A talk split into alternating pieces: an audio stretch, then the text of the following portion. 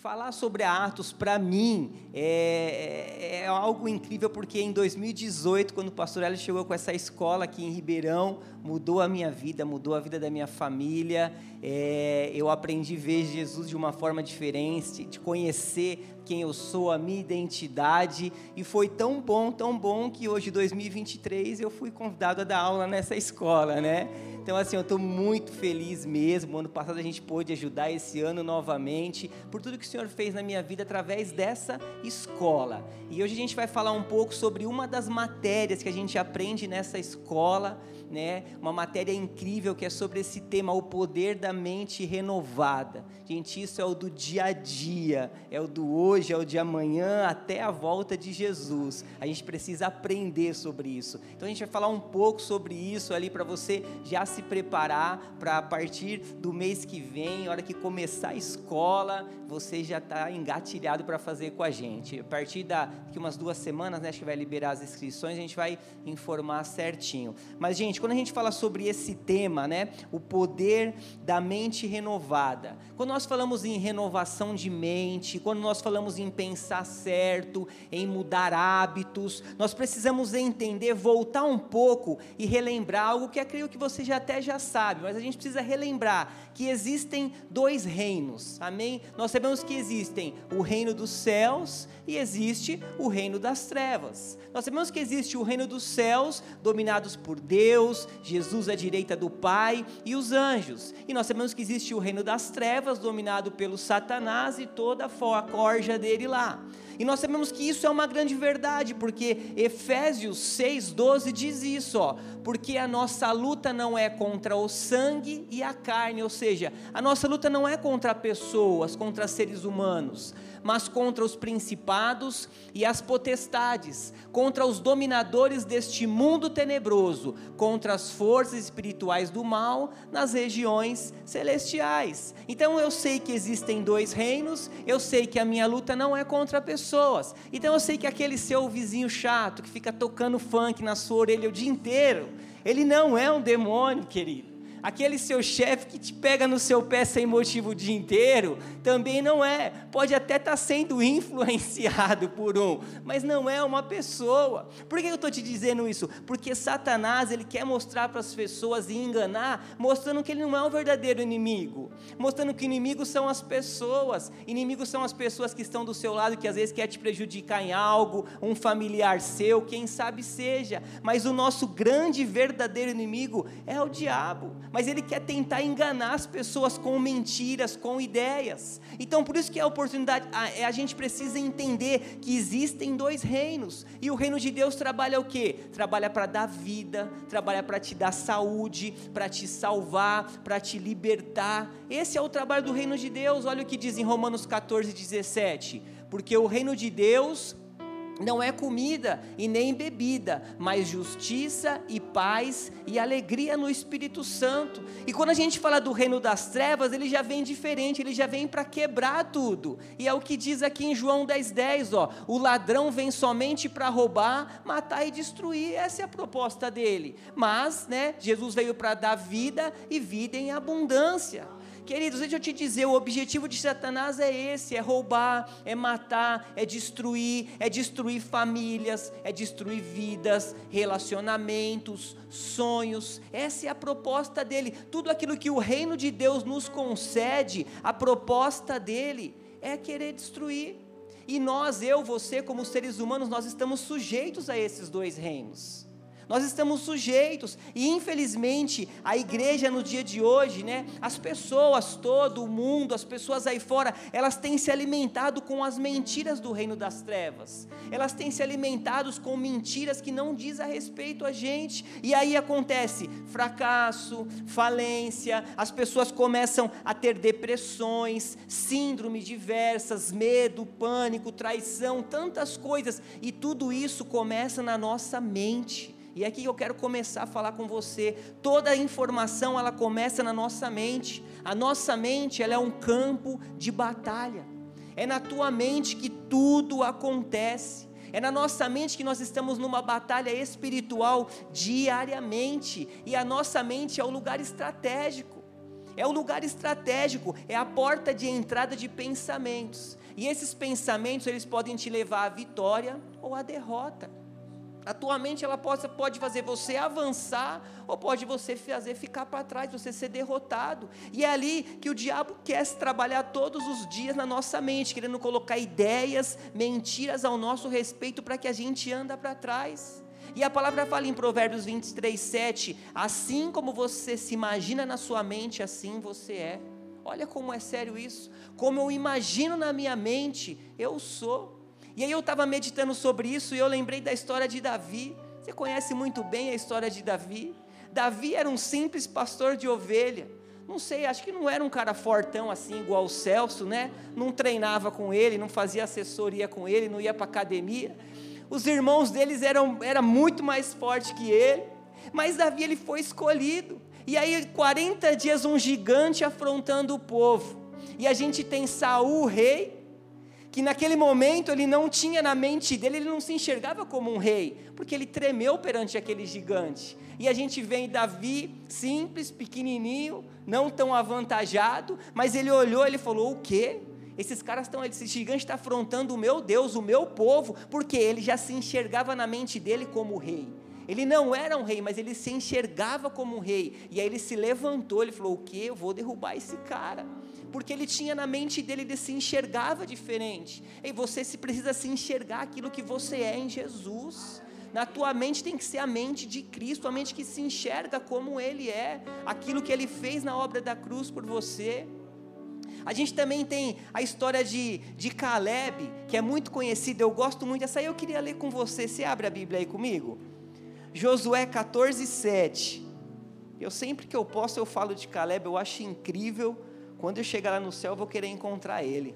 Calebão, 45 anos, hein? E falou que aguentava mais ainda. Que isso? Que saúde é essa? Josué 14, abre aí para a gente ler junto. Assim como eu imagino na minha alma, eu sou. Josué 14, 7 diz assim: ó. Caleb, né? Eu tinha 40 anos quando Moisés, servo do Senhor, enviou-me de Cades Barneia para espiar a terra. Eu lhe dei um relatório digno de confiança, mas os meus irmãos israelitas que foram comigo fizeram o, o povo desanimar. Peraí, digno de confiança, mas os meus irmãos israelitas que foram comigo fizeram o povo desanimar de medo. Eu, porém, fui inteiramente fiel ao Senhor meu Deus. Olha aqui já a diferença da, da mentalidade. Foram os doze e ele volta com um relato positivo e os outros com um relato negativo. Aí você já vê a mentalidade diferente. O 9. Por isso, naquele dia, Moisés me jurou: certamente a terra em que você pisou será uma herança perpétua para você e para os seus descendentes, porquanto você foi inteiramente fiel ao Senhor, o meu Deus. Pois bem, o Senhor manteve-me vivo como me prometeu, e foi há 45 anos que ele disse isso a Moisés quando Israel caminhava pelo deserto. Por isso aqui estou hoje, com 85 anos de idade. Olha aí, ainda estou tão forte como no dia em que Moisés me enviou. Olha como ele se via, ele se via forte. Ele não estava preocupado se estava demorando, não. Na mente dele, ele era forte. Tenho agora tanto vigor para ir à guerra como tinha naquela época. Então, gente, alguém que se via de uma forma diferente, não se via como um velho, não se via como um cara que estava cansado, mas tinha na mente dele um vigor para avançar. Certa vez, em 2018, quando eu conheci o pastor Hélio, a gente estava conversando e a gente falou: pô, pastor, você é novo, tal, você é novão, tal. Aí ele falou assim: Luciano, um dia eu decidi na minha mente não me envelhecer. Pode ser que o corpo vai chegar e vai, mas na minha mente eu decidi não me envelhecer. Aí eu olhei para ele e falei assim: então também decido, pastor, tamo junto. E depois daquele dia eu falei: eu decido na minha mente não me envelhecer, em nome de Jesus. E eu não vou nem falar que o povo chama o Léo Léo de irmão, porque você já ouve aqui sempre, né? já está acostumado mas eu decidi na minha mente isso. E é isso que nós precisamos, nos enxergar quem nós somos, sabe? Saber na nossa mente aquilo que nós temos, a capacidade de avançar e ser guiado pelo Espírito Santo, ter uma mente de um vencedor. Amém? Amém. Aleluia. Agora abra sua Bíblia em Romanos 12. Romanos 12, versículo 1 e 2. Aleluia. Essa era só a introdução. Romanos 12, 1 e 2. Você está feliz mesmo? Isso aí. Romanos 12, 1 e 2. Eu estou feliz, meu sogro e minha sogra estão tá aqui comigo, que eu amo tanto. Romanos 12, 1 e 2 diz assim: ó. Portanto, irmãos, pelas misericórdias de Deus, peço que ofereçam o seu corpo como sacrifício vivo santo e agradável a Deus. Este é o culto racional de vocês. Agora o 2. E não vivam conforme os padrões desse mundo, né? Ou seja, a maneira do mundo pensar, né? Mas deixem que Deus os transforme pela renovação da mente, para que possam experimentar qual é a boa, agradável e perfeita vontade de Deus. Esse é o texto base daquilo que a gente vai falar você vir fazer a escola, você vai ver que esse texto é o básico que a gente sempre vai falar nas aulas. Mas eu quero falar um pouco sobre o verso 1 que chamou a minha atenção.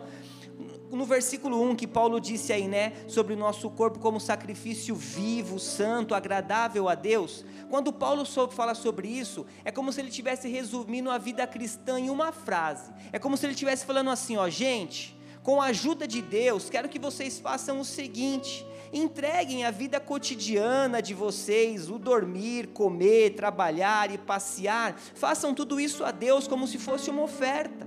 Receber o que, o que Deus fez por vocês é o melhor que podem fazer por Ele. Ou seja, tudo que você fazer, faça para Deus.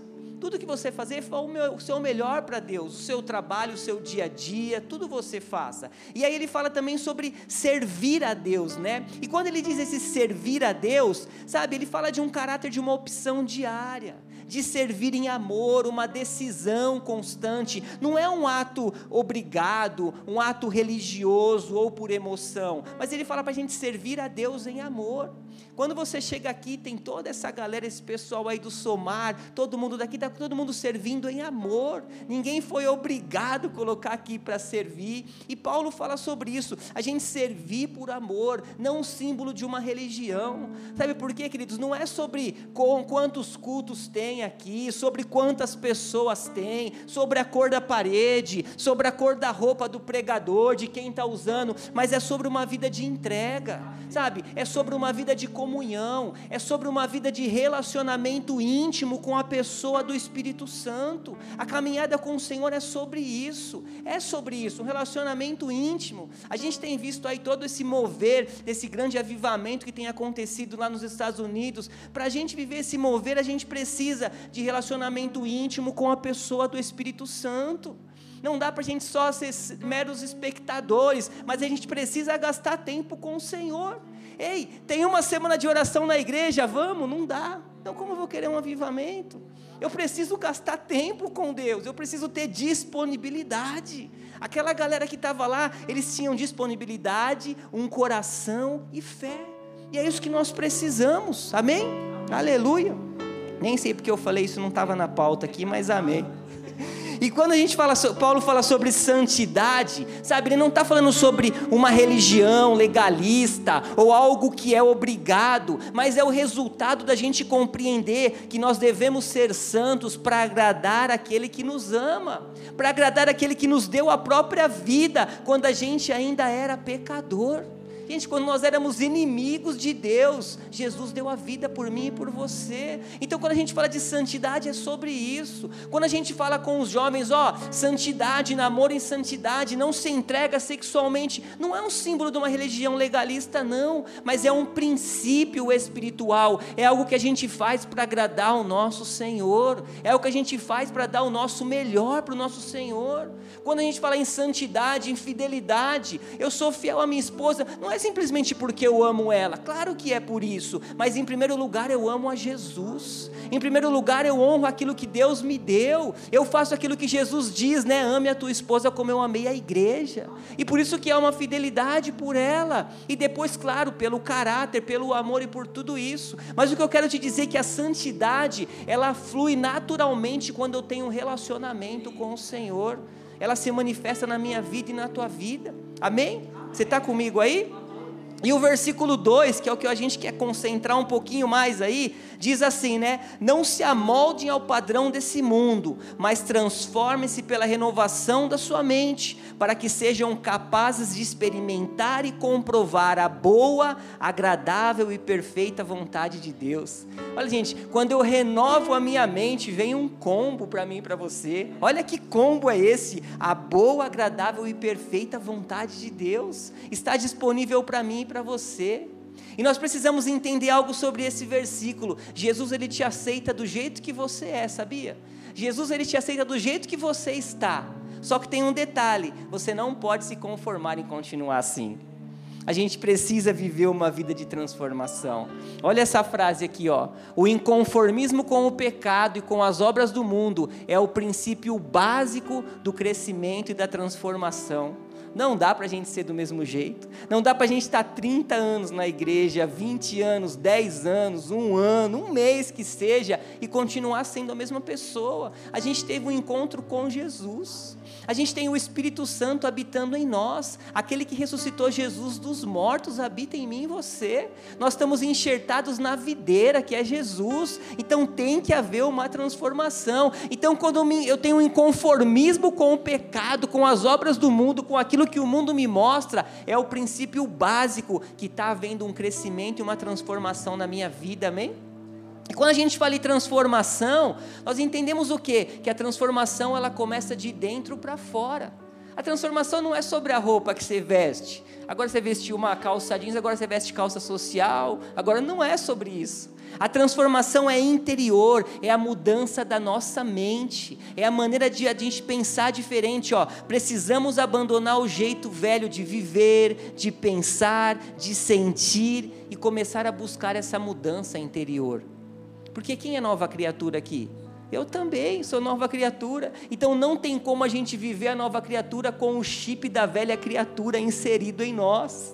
Não dá para andar com os dois chips inseridos. Se eu sou uma nova criatura, eu preciso abandonar o velho homem. Jesus já renovou o teu espírito, tem que abandonar o velho homem, não dá mais para viver do mesmo jeito. O velho Luciano já era, tem que morrer, não dá mais para ele viver. E foi mais ou menos isso que Jesus disse, né? O Mateus 9,16: ninguém põe remendo de pano novo em roupa velha, não dá para fazer isso, pois o remendo forçará a roupa, tornando pior o rasgo. O 17: Nem se põe vinho novo em vasilha de couro velhas. Se o fizer, as vasilhas se rebentarão, o vinho se derramará e as vasilhas se, se estragarão. Pelo contrário, põe-se vinho novo em vasilha de couro nova, e ambos se conservam. Gente, não tem como remendar. A nossa caminhada com Jesus não dá para andar remendado. Se Ele nos deu um espírito novo, eu preciso ser renovado todos os dias nos meus atos e nas minhas atitudes. Eu preciso viver uma transformação. Espírito Santo, o que está errado em mim? Transforma aí me mostra, me, me guia, me ilumina para que eu veja dentro desse quarto escuro que às vezes tenha escondido alguma coisa para que eu possa mandar embora. Precisa haver uma transformação. E quando a palavra fala sobre transformação, no original ela fala sobre uma metamorfose. E o que é uma metamorfose? Eu coloquei aqui da forma mais rasa, não igual o Rafa fala para a gente aí, que ele já ia falar o grego e tudo. Mas metamorfose significa uma mudança e a transforma, é a mudança e a transformação de um ser em outro, de uma forma em outro. Isso é uma metamorfose. Tem esse exemplo aí da lagarta borboleta, né? O que? Ela é uma lagarta, ela vai para um casulo e ela se transforma em uma borboleta. Isso é uma metamorfose, ou seja, ela não volta mais a ser uma lagarta lagarta. Ela mudou, ela, ela teve uma transformação. E a minha vida e a sua é assim. Quando eu encontro Jesus como Senhor e Salvador, há uma mudança, não dá mais para voltar a ser o que era. Eu preciso avançar daí para frente. Eu preciso avançar, avançar e ir para lugares mais altos que o Senhor tem para mim e para você. Amém? Glória a Deus. Aleluia. Aleluia. Glória a Deus. Amém. Aleluia. Fala aí, eu sou uma borboleta. que isso, né? que isso. Que é Corinthians. Amém. Primeiro lugar aqui que eu quero falar com você. Primeiro ponto, para começar um processo de mudanças, eu preciso me proteger das contaminações que vêm contra a minha mente. Amém? Esse é o primeiro ponto para a gente viver uma transformação, uma renovação de mente. Eu preciso me proteger das contaminações que vêm contra a minha mente. E querido, renovar é algo necessário. Renovar é algo contínuo, a gente precisa se renovar. Sabe por quê? Porque o tempo passa. O tempo passa. Oh, já, já estamos em 2023. Sabe, hoje você é jovem, amanhã você está trocando o selo do, da promoção do Savenhago para pegar uma faca. Recebe a minha? Eu também já peguei a minha. Já pegou? É isso aí. Então, há, há, um processo, precisamos mudar de renovação. Né? As mulheres se renovam, cabelo, unha e tudo. A Bela toda semana pinta o cabelo, cada dia ela pinta, pinta o cabelo. É a renovação. E imóveis se renovam. Sabe, aquela cozinha sua lá precisa ser renovada. Fala com um profissional. A sonhar-te interior. Sabe, se renova. Amizades se renovam. Se você quer viver um tempo novo, se você quer viver um ano da manifestação abundante da tua vida, que é a palavra que nós temos, dá um delete em algumas amizades. Tem amizade tóxica que tem te roubando a tua vida, roubando, quem sabe, às vezes até o seu relacionamento. Sabe, é tempo de você analisar, precisa renovar, precisa ter um processo de renovação na nossa vida tem que ser diário, muitas coisas a gente tem que deixar para trás, tem que avançar. Se a gente quer viver uma vida nova, uma mente nova, a gente precisa abrir mão de muitas coisas e renovar a nossa vida. Olha esse texto aqui, ó. Cadê? Peraí, não é esse não. É essa daqui mesmo. Só vamos vencer as armadilhas que vêm contra a nossa mente quando, quando passarmos por uma renovação da nossa mente. Esse daí já era para eu ter lido, eu não li. É isso aí. E a pergunta é: o que tem ocupado a sua mente? Sabe, o que tem ocupado a nossa mente? O que, que a gente levanta e ocupa a nossa mente no dia a dia? Sabe, o que tem tocado na nossa playlist, né? Na nossa playlist diária da nossa mente. Não é só a playlist do Spotify, não. Poderia ser também, né? A gente precisa analisar o que está tocando. Mas sabe o que tem ocupado a nossa mente? No ambiente que você vive, você influencia ou você é influenciado? Quando a gente está no nosso local de trabalho, na nossa faculdade, nós temos influenciado pessoas. Nós somos aqueles que chegam, às vezes, na rodas de amigo e o pessoal não para de falar palavrão que ele chegou, ou eles nem se importam quando a gente chega. Sabe, a gente tem que influenciar pessoas. A gente precisa influenciar pessoas com, nosso, com as nossas atitudes, com os nossos atos, com a nossa renovação de mentalidade. Amém? Olha isso aqui, ó.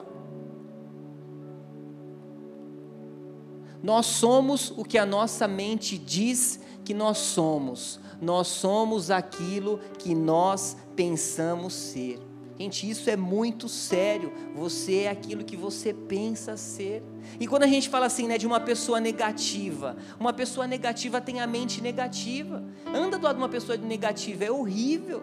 Gente, tudo ela vê para o lado negativo. Ela consegue pegar uma coisa que vai dar certo e ela olhar para que dê errado. Por quê? Ela tem a mente negativa. Para tudo que ela olha negativo, parece que tudo vai dar errado. Uma pessoa que tem é a mente dominada por medo. Nossa, ela tem medo de tudo, é medo de sair na rua, é medo de comprar, é medo de vender, é medo de investir, é medo de trocar o emprego, é medo de fazer uma faculdade, é medo de tudo, porque a mente dela está cheia de medo. Agora, e ao lado de uma pessoa positiva, que tem a mente positiva, é completamente diferente.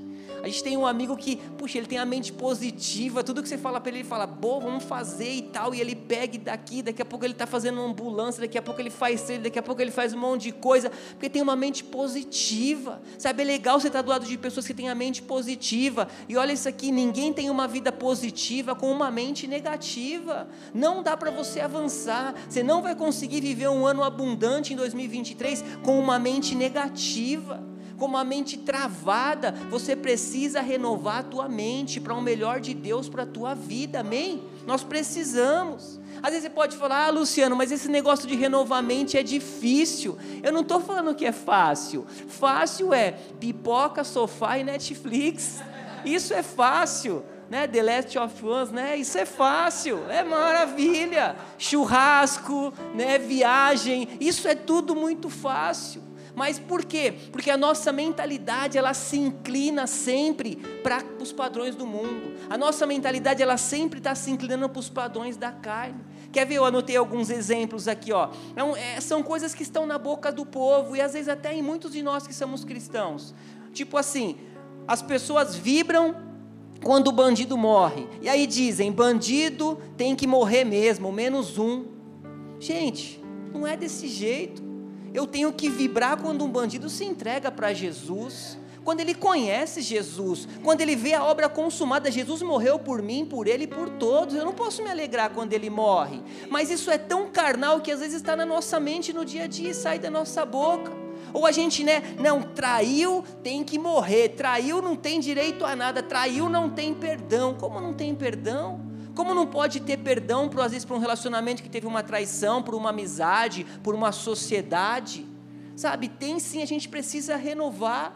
Sabe por que a gente não consegue começar a tratar as pessoas que mentiu a nosso respeito como Jesus tratou Pedro depois da ressurreição? Imagine Jesus chegando para aqueles homens que cravaram as mãos dele na cruz e falando assim: Eu morri por você. Eu dei a vida por você, me aceita. Imagine Jesus chegando para aquele, ó, aquele pessoal que fez toda aquela coroa de espinho, para ele falando assim: Eu vou te dar a coroa da glória, eu vou tirar a coroa da vida eterna. Amém? Então tem jeito sim, tem como andar em amor, tem como viver uma vida de amor, porque a gente anda com Jesus, a gente precisa ser sal e luz nessa terra. Então essas palavras não podem dominar a nossa mente, amém? Você está pegando? Amém? Aleluia! Sabe? E graças a Deus que eu e você nós temos a condição de ter a mente de Cristo. Eu e você nós temos a mente de Cristo. Sabe, nós temos essa mentalidade, nós precisamos se encher. Declara isso aí, eu tenho a mente de Cristo. Aleluia. É o que diz em Coríntios 2,16, ó. Porque, pois quem conheceu a mente do Senhor para que possa, o possa instruir? Nós, porém, temos a mente de Cristo. A NTLH diz: Nós pensamos como Cristo pensa. E eu achei uma frase incrível que é essa daqui, ó. A mente de Cristo se desenvolve em nós através da leitura e da meditação da palavra. Como a gente vai desenvolver a mente de Cristo? Lendo a palavra, meditando. Você vê que tudo é pela palavra, não tem outro caminho precisa ter meditação, precisa ter leitura da palavra, a gente tem que amar a palavra. É aí que a gente vai desenvolver a mente de Cristo, porque a gente vai estar preparado para vencer. Jesus estava preparado para Satanás no deserto. Satanás vinha com ele, ele já tinha a palavra na mente, no coração, e é isso que você precisa. Você precisa estar preparado com a palavra. Ela tem que te dirigir. A palavra tem que estar na tua mente. Se você quer viver uma mentalidade renovada, uma mudança de vida, mudanças de hábito, você precisa se encher da palavra, amém? É sobre isso, aleluia. E eu queria ler um último texto para concluir com você. Abra aí em Filipenses 4, 8. Filipenses 4, 8. Aleluia. Você está pegando, querido? Aleluia. Filipenses 4, 8. Esse conteúdo é tão rico, querido, que é algumas, é algumas aulas para a gente poder passar tudo. É muito maravilhoso. Ó, Filipenses, já pode marcar na tua Bíblia aí, você pode até escrever, escreve assim, ó, o que pensar. Já põe aí, escreve aí, o que pensar. É isso que a gente vamos ler que tem que estar na sua mente todos os dias. Ó, Filipenses 4:8 diz assim: Finalmente, irmãos, tudo que é verdadeiro, tudo que é respeitável, tudo que é justo, tudo que é puro, tudo que é amável, tudo que é de boa fama, se alguma virtude há e se algum louvor existe, seja isso o que ocupe o pensamento de vocês. Olha que demais. É isso que tem que ocupar o nosso pensamento, ó. Tudo que é verdadeiro, respeitável, justo, puro, amável, de boa fama, se tem virtude, se tem louvor, é isso que precisa ocupar o nosso pensamento. Olha a tradução da Bíblia Mensagem aqui, ó. Resumindo, amigos, o melhor que vocês têm a fazer é encher a mente e o pensamento com coisas verdadeiras, nobres, respeitáveis, autênticas, úteis, graciosas, o melhor, não o pior. o belo, não o feio, coisas para elogiar, não para amaldiçoar. É isso que tem que estar na tua mente e na minha mente. Nós precisamos renovar a nossa mente. Ei, decida praticar Filipenses 4:8. Aquilo que estiver fora daquilo que nós lemos é aquilo que você não tem que pensar, é aquilo que você precisa renovar a tua mente. Aquilo que está fora desse padrão é o que você precisa vencer na tua vida, é o que você precisa vencer na caminhada. E para que a gente possa viver esse ano profético da manifestação abundante de Deus, é tempo da gente começar a renovar a nossa mentalidade. É tempo da gente andar diferente. É tempo da gente andar como Jesus andou. Amém? E a gente fala assim sobre né, a renovação da mente, porque o novo nascimento ele é instantâneo. O novo nascimento, quando eu entrego a minha vida para Jesus, instantaneamente eu sou perdoado, eu me torno filho, o Espírito Santo habita em mim, eu sou justificado, meus pecados são apagados. Isso é de forma instantânea, eu não tenho que fazer nada por isso, só crer em Jesus. Mas a renovação da mente, ela é um processo. É algo que depende de mim e depende de você. O teu espírito é novo, mas a tua mente ela precisa ser renovada. Ela precisa ser lavada pela palavra de Deus. E isso depende de mim e de você essa prática de renovar a nossa mente. Jesus já fez a parte dele dando o espírito dele para mim e para você. Agora depende da nossa, renovar a nossa mente em linha com aquilo Deus que Deus tem para gente, um espírito novo, uma mente nova, para que a gente possa avançar naquilo que Ele tem para mim. Amém? Você crê nisso? Glória a Deus. E eu queria encerrar com essa frase aqui para você meditar nela durante a sua semana. Você não pode mudar a sua vida, mas se você mudar a sua mente, ele vai mudar a sua vida. Amém? Essa frase é da Joyce. Demais. Coloque de pé, querido. Ele vai mudar a sua vida. Se você mudar a sua mente, Ele vai mudar a sua vida. Amém? É tempo da gente renovar a nossa mente, sabe? É tempo da gente colocar Jesus em primeiro lugar. É tempo da gente viver o novo. É tempo da gente, sabe, colocar aquilo que tem roubado a nossa vida. Porque a proposta do inferno todo dia é isso, é jogar dados na nossa mente aquele né, velho texto, bem que todo mundo conhece, eu não posso impedir que os pássaros voem na minha cabeça, mas eu posso pedir que eles façam ninhos. Os pensamentos vão vir. Você não, você não tem como parar, você não tem como impedir que eles venham, mas você tem como fazer que ele faça ninho na tua cabeça, que ele prevaleça na sua cabeça. Na quinta-feira a gente está falando um, um pouco sobre cura. Nós somos curados em Jesus, mas o que vai acontecer? O diabo sempre vai querer colocar na tua mente que você não é curado por causa da dor que você está sentindo. E aí, se você se deixar permitir ser roubado na tua mente, você perde a palavra que diz que você é curado pelo um pensamento que vem. Então, esse é o trabalho, a gente vencer todo tipo de pensamento que vem contra a nossa vida, para que a gente possa avançar, porque a gente tem a mente de Cristo, amém? Feche os seus olhos por um instante.